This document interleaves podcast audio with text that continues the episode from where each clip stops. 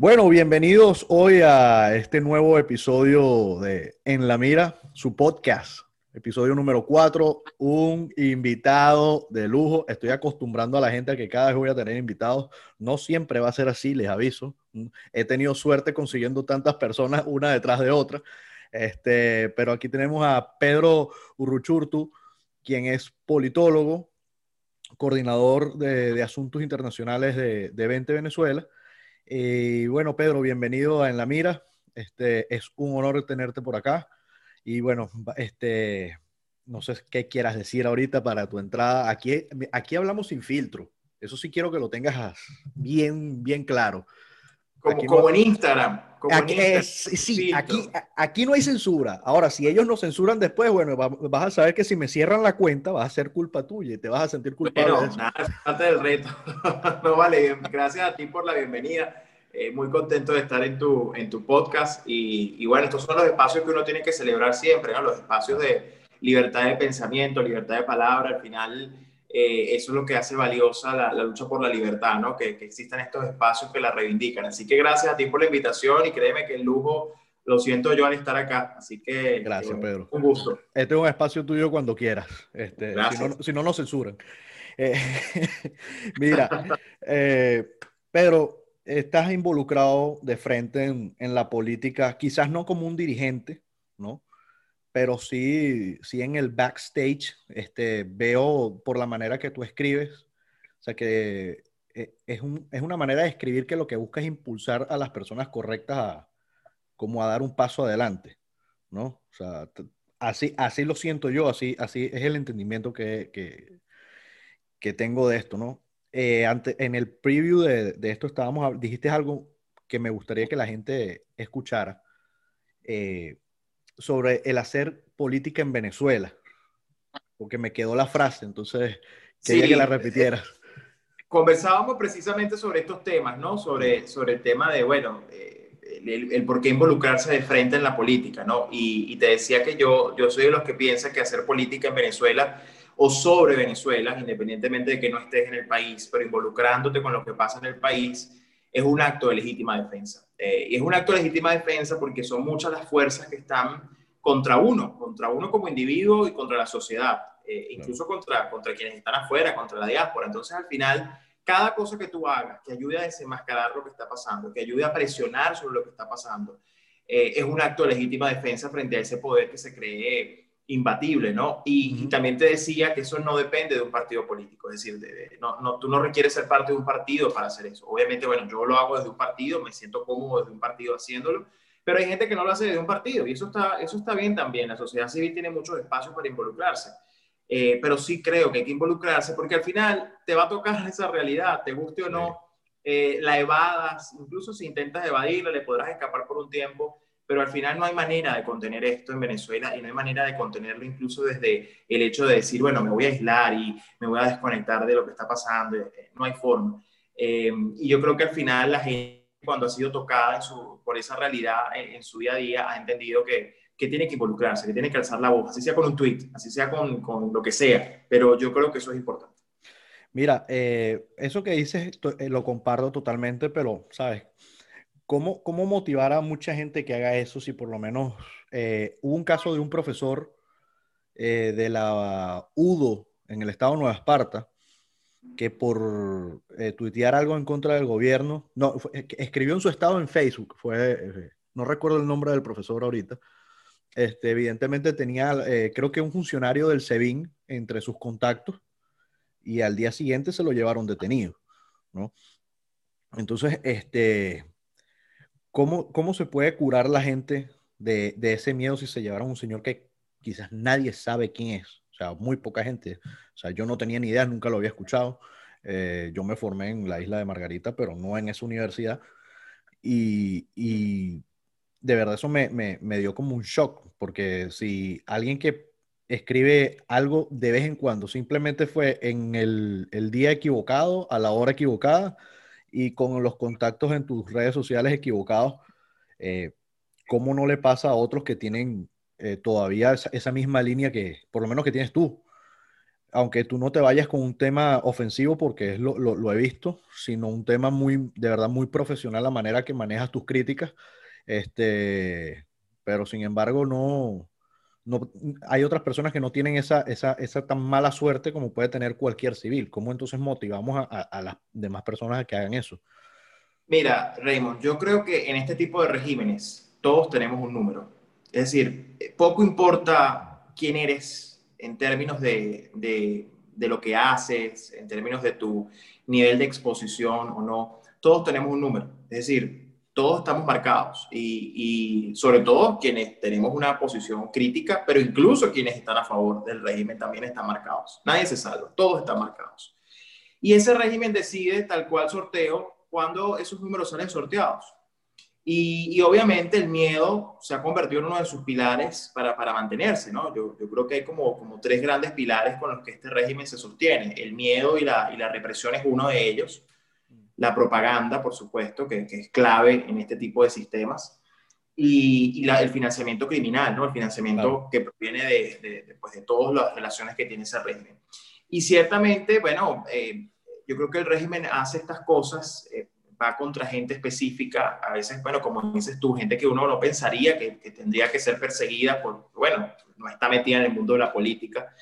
Pero la verdad es que el régimen hace, a pesar de que puede ser muy sofisticado en muchas de las cosas que hace, aplica eso a los castigos ejemplarizantes, ¿no? A este tema de, bueno, si, si agarro a esta persona, le estoy enviando un mensaje a toda su comunidad, a todo su entorno, a toda la gente que puede defender eh, sus posiciones, que también ellos pueden ser parte de este sistema, o sea, que, que pueden ser perseguidos. Entonces yo creo que al final eh, lo que no puede pasar es que uno se detenga en denunciar o, o, que, o que digamos, que se calle, porque al final todos tenemos un número, e incluso callándote eh, pueden ir por ti, ¿no? Sí.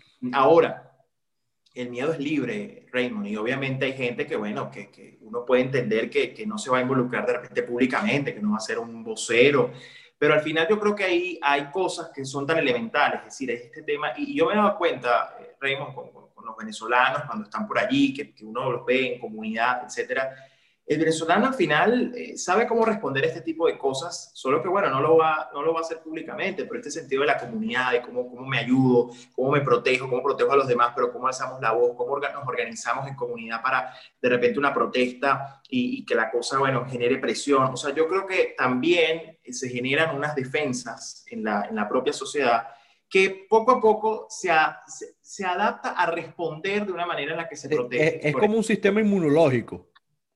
Totalmente, totalmente. Y, y, está demostrado, o sea, fíjate, con todo y que este es un país que, que tiene problemas bueno, enormes de conectividad, donde faltan los servicios públicos, donde todo lo que pasa, bueno, aquí las comunidades están muy bien conectadas, tienen sus mecanismos de comunicación que no son ni, ni sofisticados, sino que son redes en las que se avisan y en las que, bueno, eh, buscan la manera de, de, de, no dejarse, ¿no? Y yo creo que eso tiene mucho que ver. Ahora, yo creo, Raymond, que, que, también ha habido aquí un tema, y lo hemos visto ahorita con toda esta cuestión que está pasando en Perú, que he visto a muchos desde Perú y desde varias partes de, de América Latina eh, decir cosas como que si, si, los venezolanos hubiéramos hecho eso, hubiéramos hace rato salido de, de Maduro, lo cual creo que además de pecar en la ignorancia, quienes dicen eso eh, eh, es no haber entendido lo que los venezolanos hemos hecho en, en 20 años, ¿no?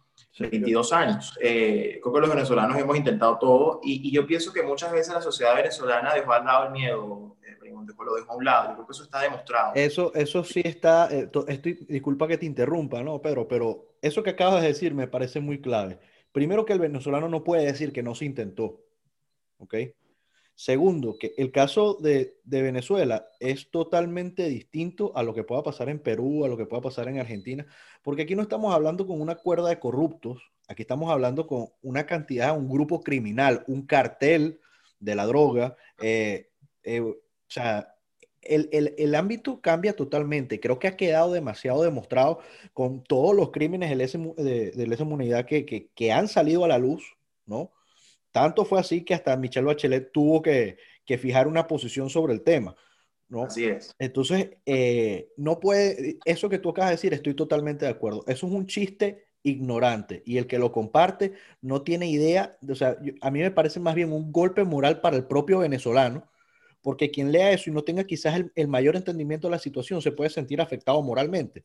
Y dice, es verdad, mira, no hicimos nada, entonces, o sea, lo que termina... Pero ojo, incluso, incluso hay venezolanos que lo han repetido. no, no, es que, a eso, es que a ellos, a ellos a donde yo me voy. Y, te digo, eh, de verdad, o, hay que ser ignorante, o hay que tener memoria corta, o, hay que ser, la verdad, bien, bien desgraciado, ¿no? Para decir eso, porque además el, el saldo humano eh, el dolor que ha sufrido los venezolanos en, todo esto cada vez que hemos salido a la calle y que hay que decir que no es por los venezolanos que no se ha logrado el objetivo. De hecho, los venezolanos han logrado resultados muy importantes. Y bueno, el 2002 es uno de ellos, pero más recientemente, o sea, la sociedad venezolana ha, ha logrado cosas. Y no ha sido por culpa de los venezolanos que esto no agencia, bueno, miope, de una dirigencia entregada, de una dirigencia cómplice, de una dirigencia que ha preferido mil veces cohabitar con, eh, bueno, con el régimen antes que, que, derrotarlo. ¿no? Pero, pero te pongo ese ejemplo porque, eh, tal como tú lo decías, yo estoy de acuerdo contigo. Eh, si esto fuera un asunto de política convencional y de unos simples corruptos, dictadores, violadores de derechos humanos, Venezuela desde hace rato sería un país libre. Es que yo creo que fue política convencional, como dices tú, hasta el 2002.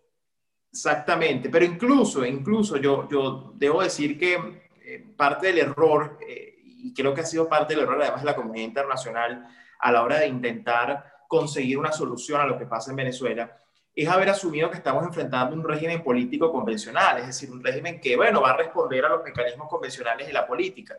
Y desde hace mucho el régimen dejó de ser eso. De hecho, hay que decir, régimen que, que el régimen se ha vuelto inmune a la política convencional, es decir, eh, eh, las elecciones. Ellos también desarrollaron su sistema inmunológico. Ya no le afectan, es como el que sufre de alergia y, bueno, toma loratadina y la toma, Exactamente. tomar más loratadina porque, bueno, una pastilla ya no le hace, no le quita la alergia. Bueno, un poco igual es, es esto. Entonces, Mientras se sigan aplicando mecanismos de política convencional a un régimen que es criminal, es decir, que su naturaleza y su vocación no es política, aun cuando están en política, pero no hacen política, sino que tienen una dinámica criminal, pues ellos van a seguir ganando, ¿no? Y, por eso es que te pongo ese ejemplo de lo de Perú, porque no es, no es igual, jamás y nunca. Con todo y que Perú tiene sus problemas, obviamente tiene una, una situación, bueno, la corrupción que tiene hasta lo, la verdad que una cosa impresionante, ¿no? El nivel de penetración de la corrupción en Perú, del tema institucional.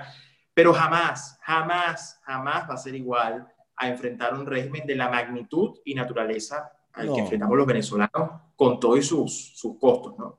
Eh, mira, eh, totalmente de acuerdo con lo, lo, que dice Pedro en el, en el, punto de Venezuela.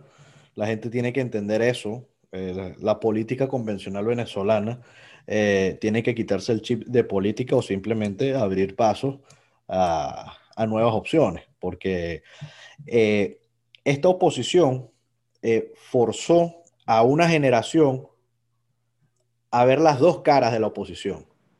Porque cuando necesitaron ese poco de estudiantes que estaban en las calles, ese poco de muchachos jóvenes, esos niños como Neomar Lander, estaban ahí, dieron la cara, mientras los políticos simplemente veían una bomba lacrimógena, se dan media vuelta y se iban, que claro, yo no te voy a criticar a ti que, que resguardes tu integridad física, pero después que haya algún éxito, tú no puedes decir que el éxito fue por ti, porque tú no estabas en, en, esta situación, ¿no? Entonces, este, ya nosotros teníamos 20, 15 años más o menos viendo la, la, la otra cara del régimen, y después de esto, empezamos a ver la, oposición que nos, alentó, nos dio la esperanza, nos mostró a, lo que llamaban los muchachos de la resistencia, los, famosos calles sin retorno, eh, soldados de franela, eh, todo, ese, todo ese grupo de muchachos que se organizaron a nivel de, de, Guarimbas, también cuando ellos dieron su paso adelante, sintieron su importancia y vieron que estaban generando lo que, lo que se quería, eh, también vieron cuando empezaron a pagar las calles, cuando le empezaron a pagar a gente para que, mira, sácalos aquí, cuando entregaron el poco de manifestantes a Rodríguez Torres, que nadie habla de eso, y ahora quieren este, poner a Rodríguez Torres como la santa víctima del régimen, ¿no? Y si hay algo que te puedo decir, Pedro, yo no soy una persona que, o sea, que cree en la impunidad. O sea, si usted hizo algo, usted tiene que pagar por lo que hizo.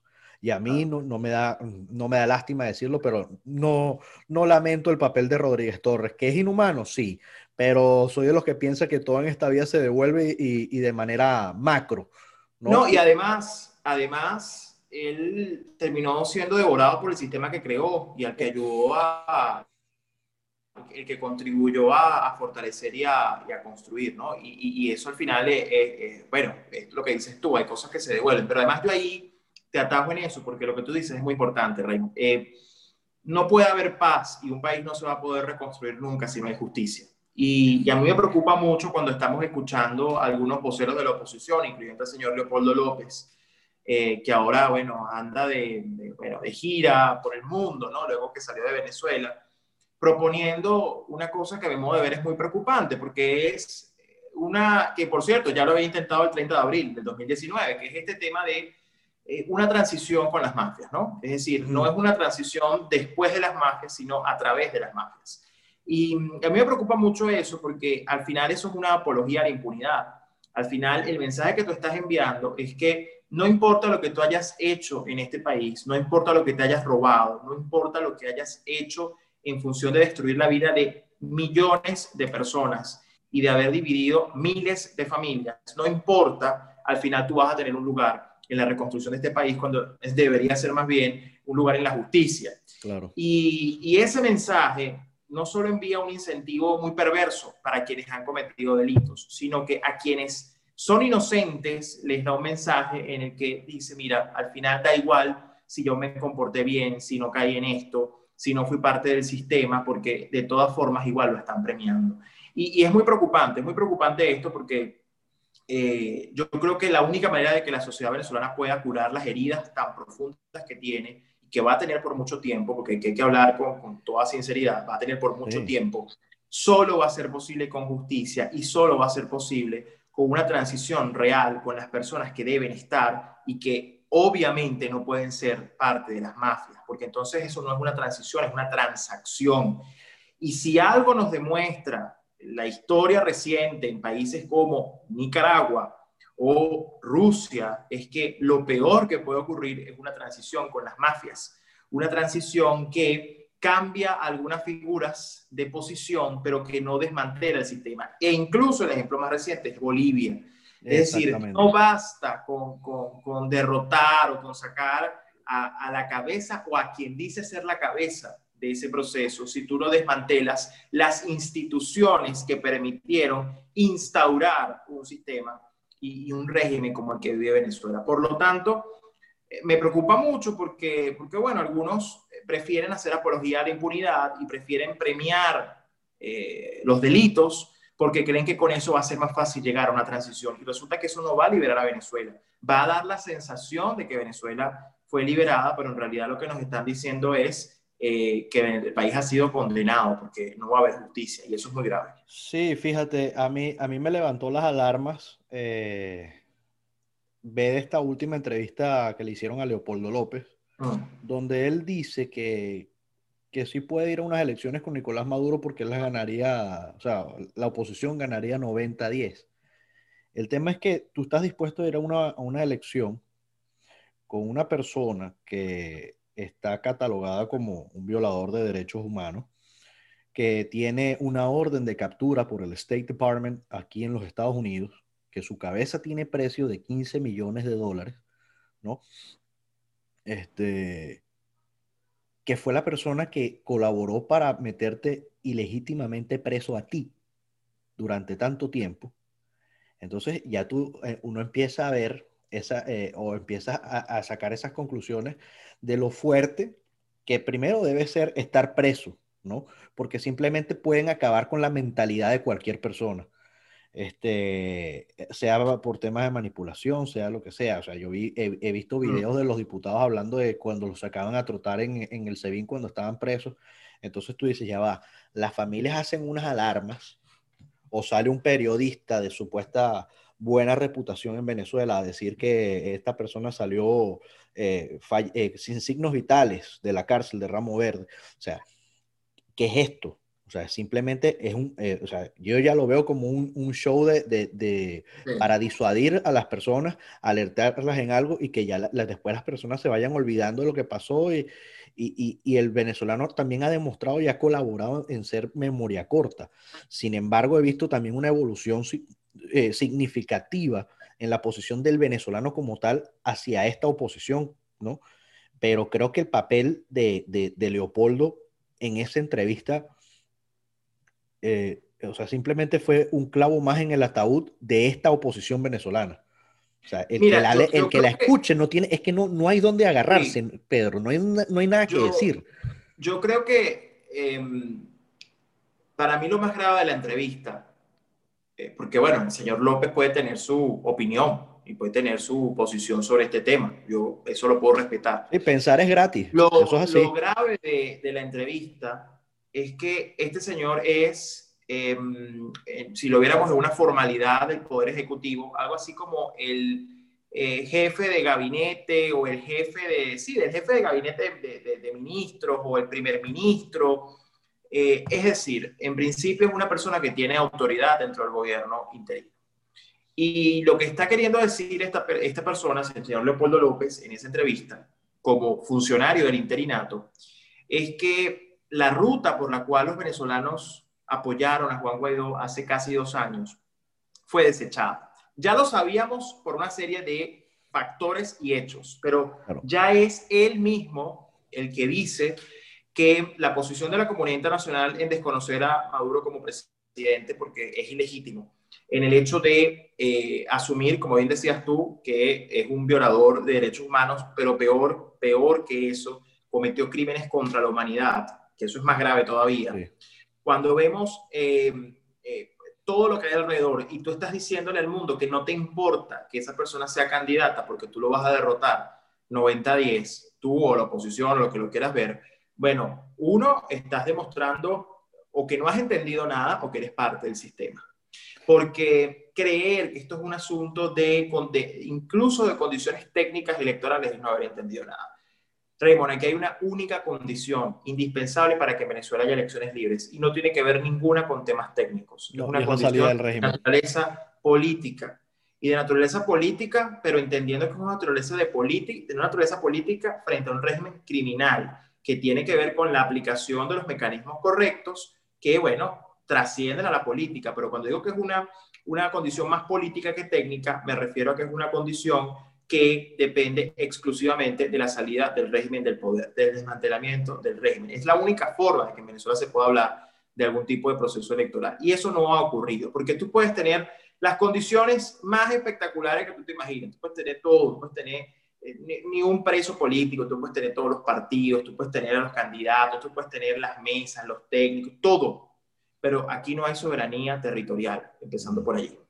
En segundo lugar, aquí eh, eh, el sistema, el sistema de inteligencia, de persecución, el sistema financiero, eh, todo está absolutamente minado y controlado y por supuesto con la injerencia cubana, rusa, china, iraní, todo lo que está pasando. Es decir, no hay forma de ir a un proceso electoral en Venezuela hasta que no existe un desmantelamiento del sistema criminal. Y eso no es una condición técnica, eso no lo hace la Unión Europea enviando una misión a Venezuela, eso no lo hace entonces, cuando el señor Leopoldo López dice esto, lo que está primero dando a entender es que la posición de la comunidad internacional, que entre otras cosas es la que ha permitido que el señor Juan Guaidó sea presidente encargado del país, empezando por ahí, y que además ha sido la posición que ha permitido que el régimen sea tratado como un régimen criminal, y de ahí la importancia de la actual administración de los Estados Unidos, que es la que ha tenido la caracterización correcta del régimen, tú lo que estás queriendo decir es que la comunidad internacional ha estado equivocada,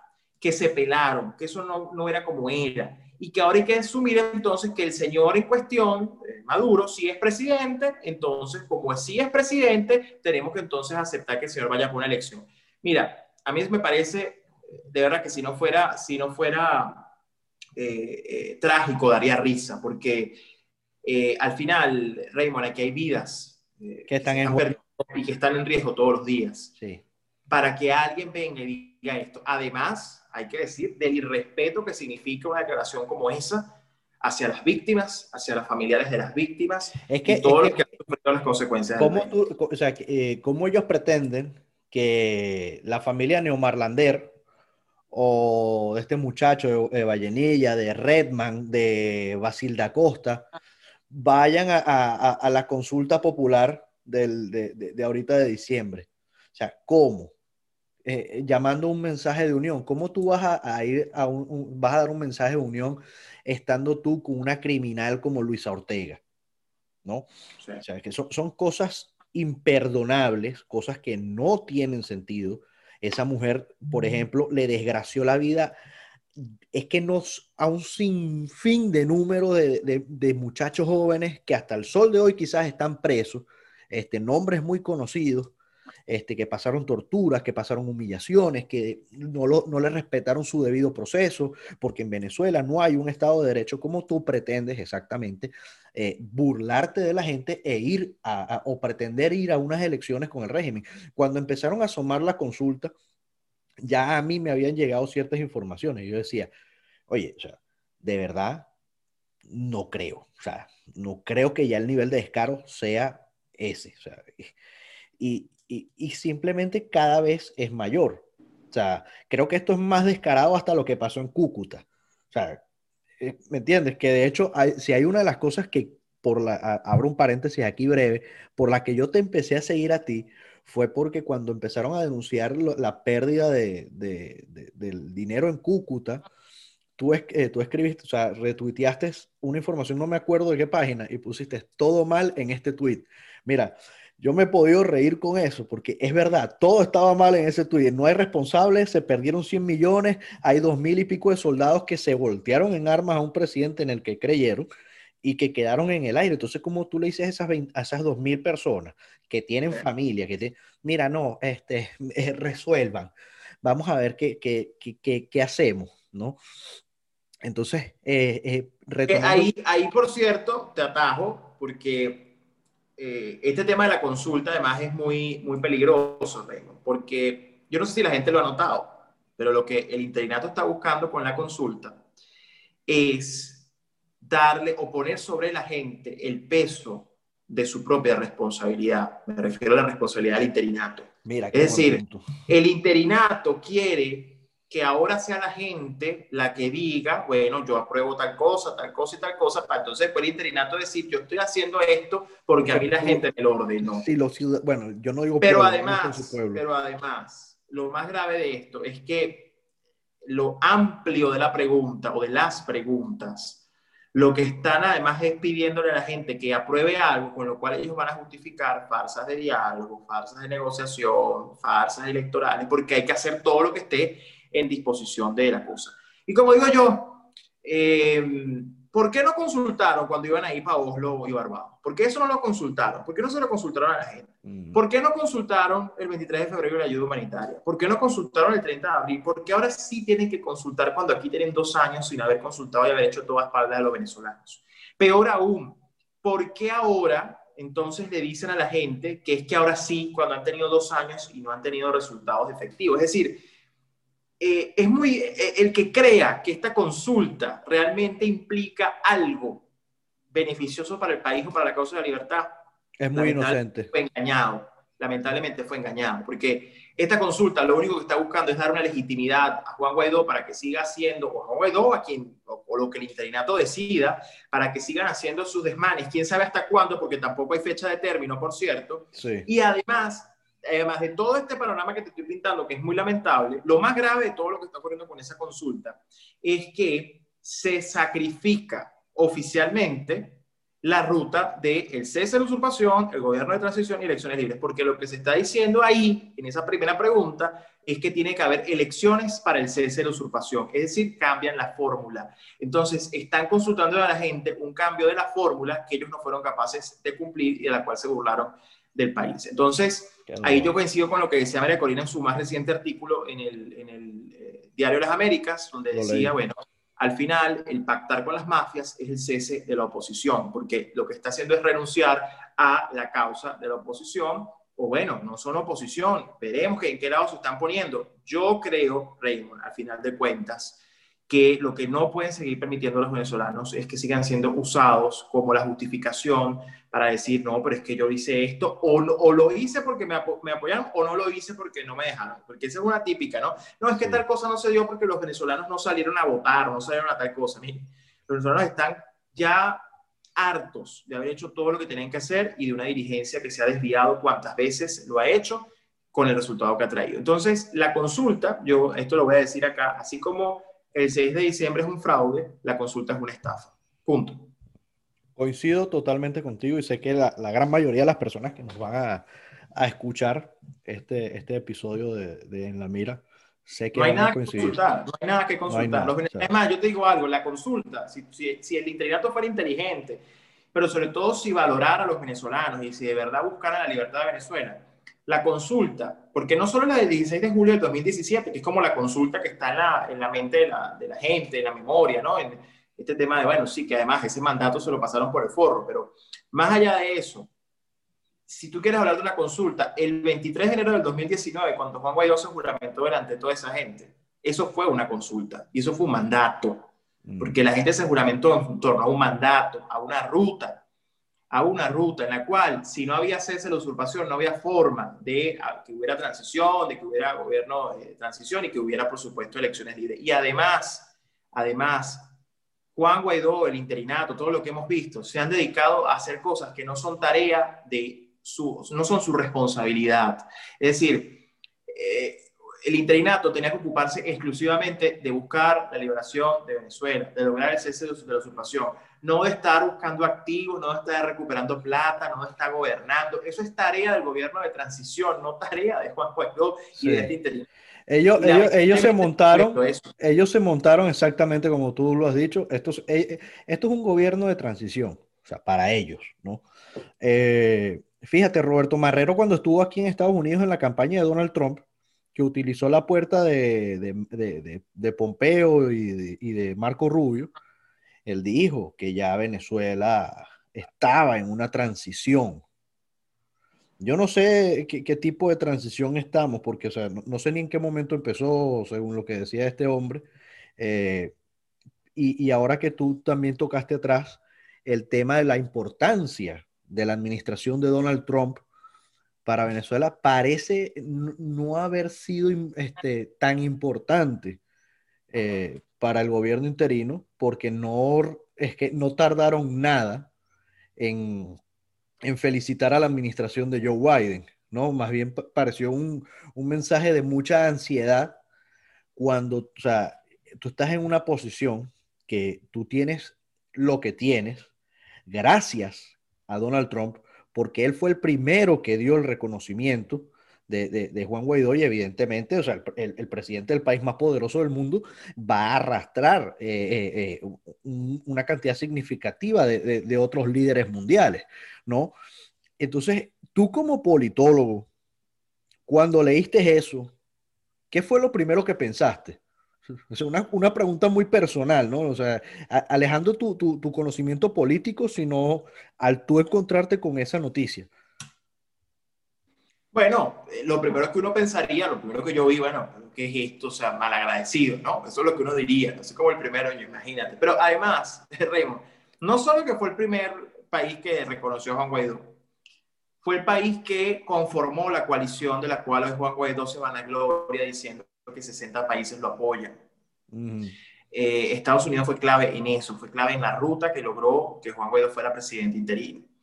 Y lo mínimo que debió haber hecho Juan Guaidó era, en tal caso, esperar que esto se resuelva, porque esto todavía está en marcha.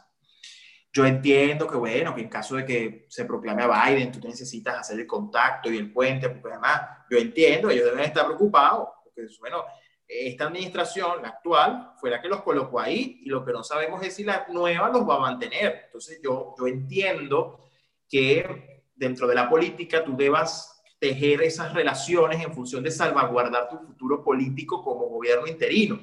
Pero hay vías para hacerlo más allá de un tuit público en el cual ya tú marcas una posición prácticamente por adelantado, cuando más bien podían haberlo hecho. Mira, bueno, seguramente tienen ya meses en esto, eh, haciendo lobby, contactando. Bueno, manténlo a ese nivel. Yo creo que fue una gran torpeza.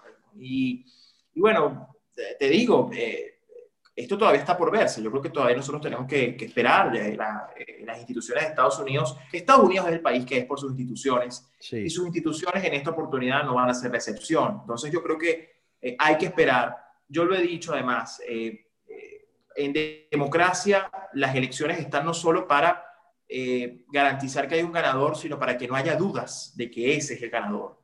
Y precisamente en una democracia, eh, así como eh, hay un ganador, también las elecciones deben servir para que para quien perdió no existan dudas de que perdió efectivamente porque la gente no les votó lo suficiente y no porque pasó otra cosa. Entonces yo creo que las instituciones, y en este caso la democracia, las elecciones, están para darle tranquilidad a quien ganó por su legitimidad y a quien perdió para decirle a su gente que aunque perdió, el voto de esa gente realmente eligió, aunque no haya sido la opción ganadora. Entonces, eh, lo que está pasando en los Estados Unidos es muy grave porque además esto no es una elección, primero que aquí, bueno, podemos hablar del impacto de todo lo que se cayó, las encuestas, obviamente el rol vergonzoso. Las apuestas también. Todo lo que ha pasado.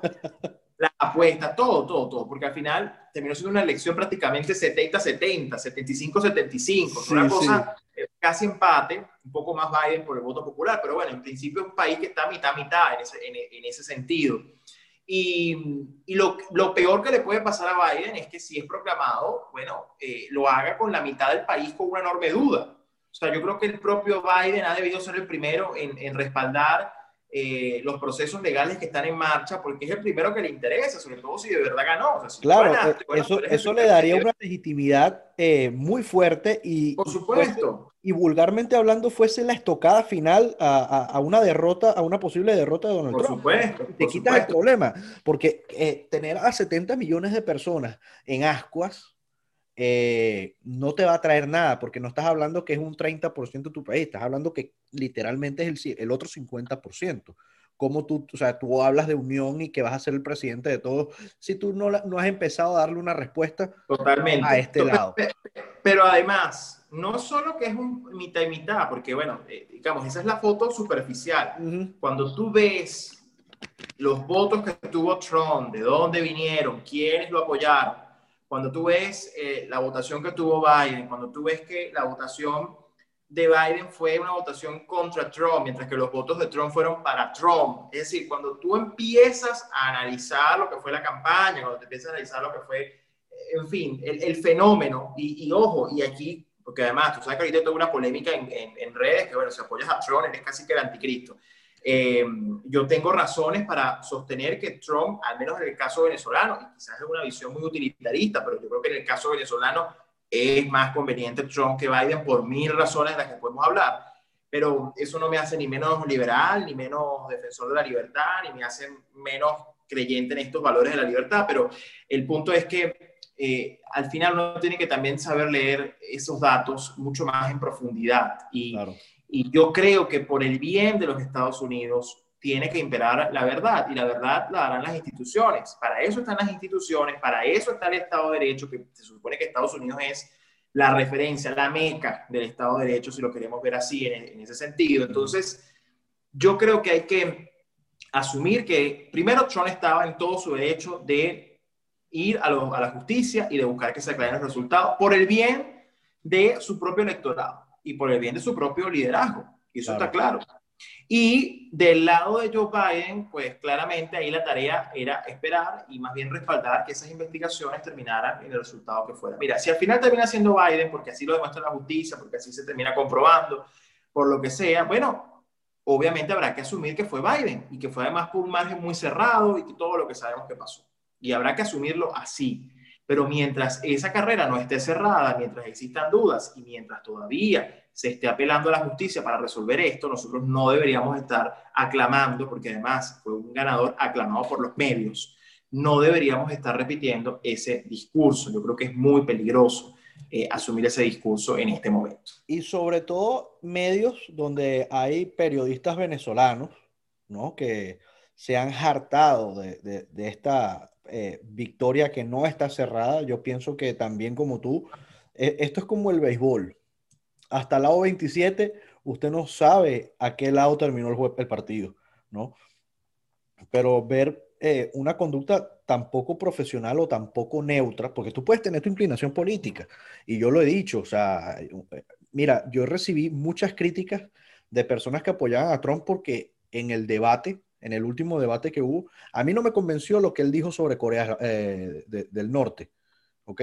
Y fue mi opinión, o sea, simplemente no me convenció su respuesta, pero, o sea, si yo pierdo la objetividad con mi candidato, o sea, yo no tengo por qué estar, o sea, seguir con ese mismo fanatismo de, de, estarle justificando todo a un candidato, o sea, es como que, eh, mira, mucha gente a mí me señala, y bueno, evidentemente a ti te, te, deben señalar de eso, eh, de, de María Corino, un María Corino, por, o sea, pero es que el día que María Corina haga algo que, que, que, esté en contra de mis principios o en contra de mi pensar, yo lo voy a decir, no me voy a quedar callado. O sea, porque de eso se trata.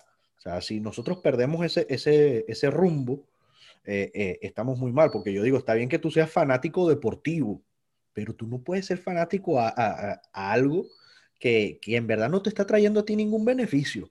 O a una persona que ni siquiera conoces, que, que, pretendes que te va a sacar de abajo, que te sí. va a ayudar. Eso no es así.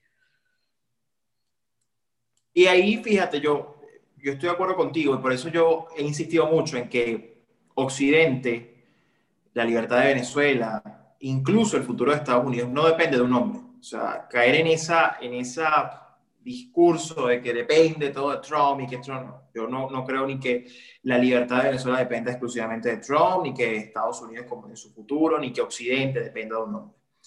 Pero sí depende de una administración que, en el caso de Estados Unidos, siendo el principal bastión de libertad, una administración que esté consciente de los retos que enfrenta Occidente de hombres y mujeres que entiendan la importancia de defender Occidente y hacer lo que hay que hacer con valentía, es decir, sin caer en la corrección política, sin caer en este discurso de la cobardía y de que, bueno, hay que tolerar todo, porque, bueno, todos somos, imagínate, todos somos necesarios, bla, bla, bla.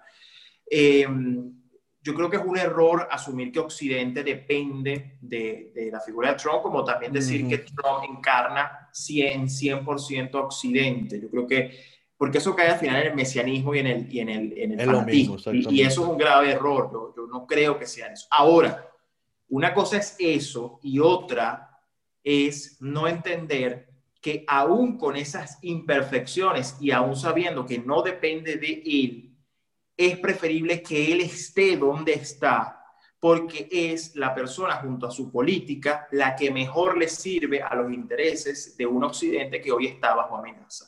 Eso es muy distinto, porque eso no te hace renunciar a tus principios, no te hace renunciar a tus valores, solo que te hace asumir que en determinadas circunstancias tú tienes que saber identificar quién te sirve mejor para la libertad y quién te sirve no, o sea, quién no le sirve la libertad, quién no le sirve claro. efectivamente a la causa.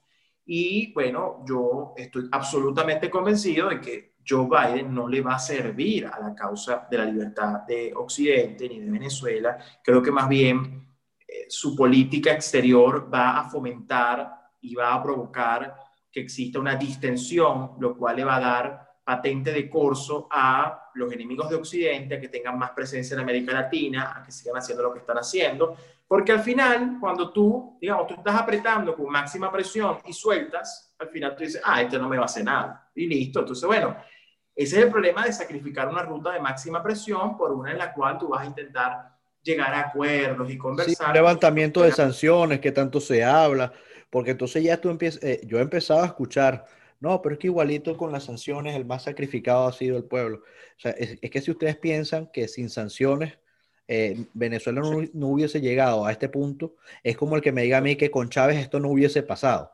¿Me entiendes? Sí. O sea, simplemente quizás eh, con Chávez podía haber un orden dentro de este, de este gobierno o esta narcodictadura distinto, porque evidentemente cuando él murió fue que todos sacaron las garras a decir, bueno, este ya no está, vamos a agarrar todo lo que queda, porque ese era el que mandaba.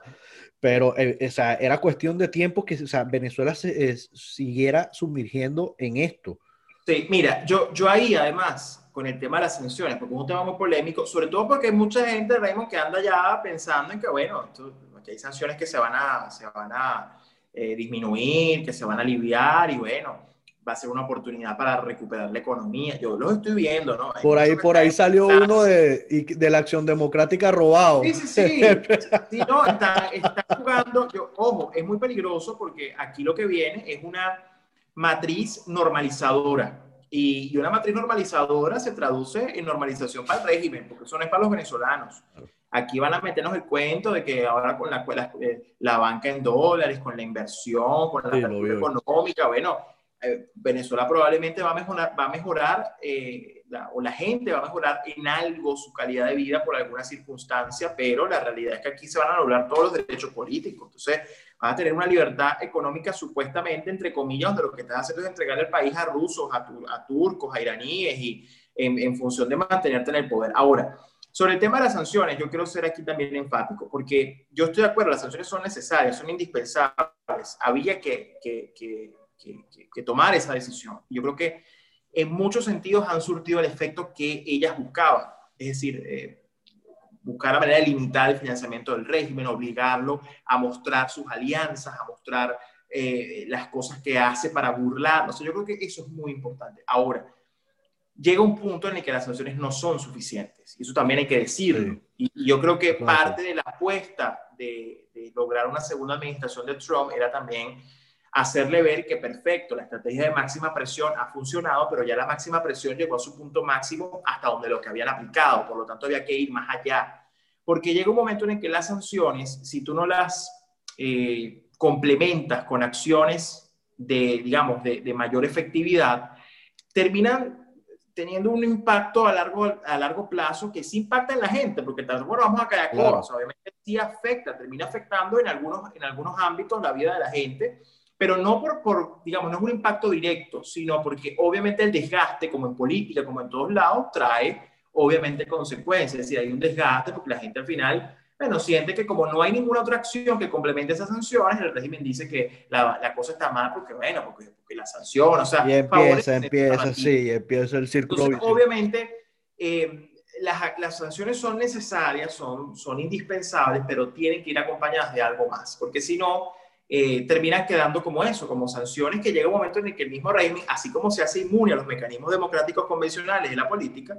también se va a hacer inmune a las sanciones eh, o a lo que la sanción, digamos, le prohíbe. Y ahí lo estamos viendo, o sea, ellos van buscando la manera, se por Turquía, por Irán, por, y lo van a seguir haciendo. Entonces, si tú no neutralizas eso, es muy difícil que, que, que, la sanción sea efectiva. Y esa es mi preocupación con una nueva administración en los Estados Unidos, una como Biden, porque obviamente las sanciones, lejos de ir a un ámbito de máxima presión que se complemente con otras acciones, con otra política, más bien vamos a ver que eso va a retroceder y eso pues va a ser patente de corso para que, bueno, lo que ya hacían ilegalmente, ahora lo hagan con todo el permiso de Estados Unidos. Y, y vamos, suponiendo, vamos a, suponiendo que Biden mantenga eh, la misma presión, este, tenemos un problema, que, que estamos perdiendo la región también. Entonces, si por más que sea pierdes, o sea, si pierdes la región, cualquier sanción de Estados Unidos es este, inevitable. O sea, no, no va a surtir, eh, creo que ningún efecto eh, positivo, ¿no? Entonces, este, pero es un tema muy amplio, o sea, este creo que en este tema político de las elecciones de Estados Unidos, la situación en Venezuela, nos hemos llevado tantas sorpresas que, que ya no sabemos qué más nos va a traer este 2020 en lo que queda de año, ¿no? Este, bueno, hasta, hasta vimos a López Obrador eh, actuando de una manera muy, mira, de verdad, ¿cómo puedo decir? Muy, muy responsable, ¿no? muy prudente. Eh, aunque, yo tengo mi, mi, mi, tesis con eso, yo, yo, no creo que lo haya hecho por, por un tema de, de hacer la cosa correcta y de ser diplomático o ejemplar sino precisamente para burlarse de Estados Unidos en su cara y decir, mira, al final tanto que tú te la das de ejemplo y mira lo que andas. Eh, yo creo que fue más un mensaje retador. Yo lo leí así, una lectura distinta a la Mira, eh, mira, o sea, no lo había visto así y ahora que lo dices, ahora Puede ser. Sí, mi, papá, mi papá que para descanse decía, piensa mal y acertarás, ¿no? Puede ser. Así que. Eh, Pero mira, este 2020, este 2020, de verdad que tantas cosas ha traído que hasta la Vinotinto ganó, imagínate. Pero sí, eh, hoy felicitamos a la Vinotinto que le ganó a Chile 2 a 1. Cerró Salomón Rondón. Eh, bien vago, pero todavía, todavía no voy a celebrar nada. Ya yo no, como le dije a Pedro antes que empezara. Sí, capaz, capaz ya le anulan el gol. Sí, no, no, anulan el gol, anulan el partido, o el bar no, no sé cualquier cosa. Este, Pedro, mira, de verdad que ha sido un gusto. espero volverte a tener acá. Eh, las puertas de la mira están abiertas para cuando tú quieras. Este, y bueno, ¿cómo te buscamos en las redes sociales? Eh, claro que sí, con todo gusto. en Twitter, arroba Urruchurtu, y en Instagram, arroba Pedro Urruchurtu. Ahí podemos estar en contacto y ahí consiguen las otras redes. Bueno, ya saben, eh, Pedro está escribiendo últimamente eh, artículos muy, muy interesantes, se los recomiendo. Y bueno, Pedro, nuevamente agradecido y esto ha sido en la mira. Hasta la próxima. Gracias.